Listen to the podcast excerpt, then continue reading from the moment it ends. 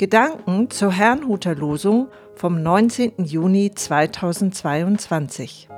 Das Losungswort aus Sprüche 11, 24 lautet: Freigebige werden immer reicher, der Geizhals spart sich arm. Und der Lehrtext aus Apostelgeschichte 20, Vers 35: Paulus sprach: Ich habe euch in allem gezeigt, dass man so arbeiten und sich der Schwachen annehmen muss, im Gedenken an das Wort des Herrn Jesus, der selbst gesagt hat, Geben ist seliger als nehmen. Es spricht Pastor Hans-Peter Mumsen. Der Reichtum der Freigebigen.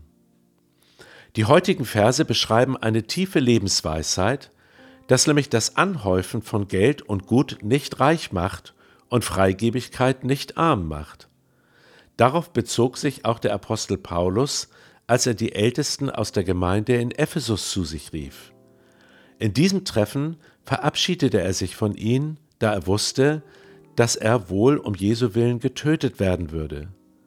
Was Paulus nun besonders wichtig war, war, dass die Christen in Ephesus freigebig sind und bleiben. Deshalb schrieb er die Worte des Lehrtextes in ihr Stammbuch, vor allem Geben ist seliger als nehmen. Doch weshalb ist es so wichtig, dass wir gerne geben? Nun, Jesus Christus sagte, Gebt, so wird euch gegeben. Ein volles, gedrücktes, gerütteltes und überfließendes Maß wird man in euren Schoß geben, denn eben mit dem Maß, mit dem ihr messt, wird man euch zumessen. Damit vermittelt er uns ein komplett anderes Bild von Besitz, als wir es manchmal haben.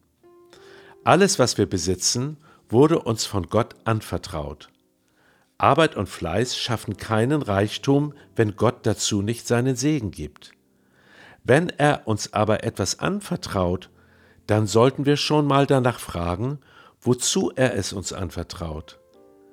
Ein Grund ist natürlich, damit wir uns versorgen können. Doch ein ebenso wichtiger Grund ist es, mit denen zu teilen, die weniger oder nichts haben. Angenommen, ich vertraue jemanden eine Summe Geld an, damit er sich selbst damit versorgt und den Rest einer bedürftigen Person gibt. Wenn dieser Mensch sich nun so gut versorgt, dass für andere nichts mehr übrig bleibt, würde ich ihm dann noch einmal Geld anvertrauen? Gewiss nicht. Wenn aber dieser Mensch sich selbst zurückhält, damit genug für andere bleibt, würde ich ihm dann etwas anvertrauen? Ja, sogar noch mehr als beim ersten Mal. Ich glaube, genau so handelt Gott mit uns. Es lohnt sich, darüber einmal nachzudenken. Ich wünsche Ihnen Gottes reichen Segen.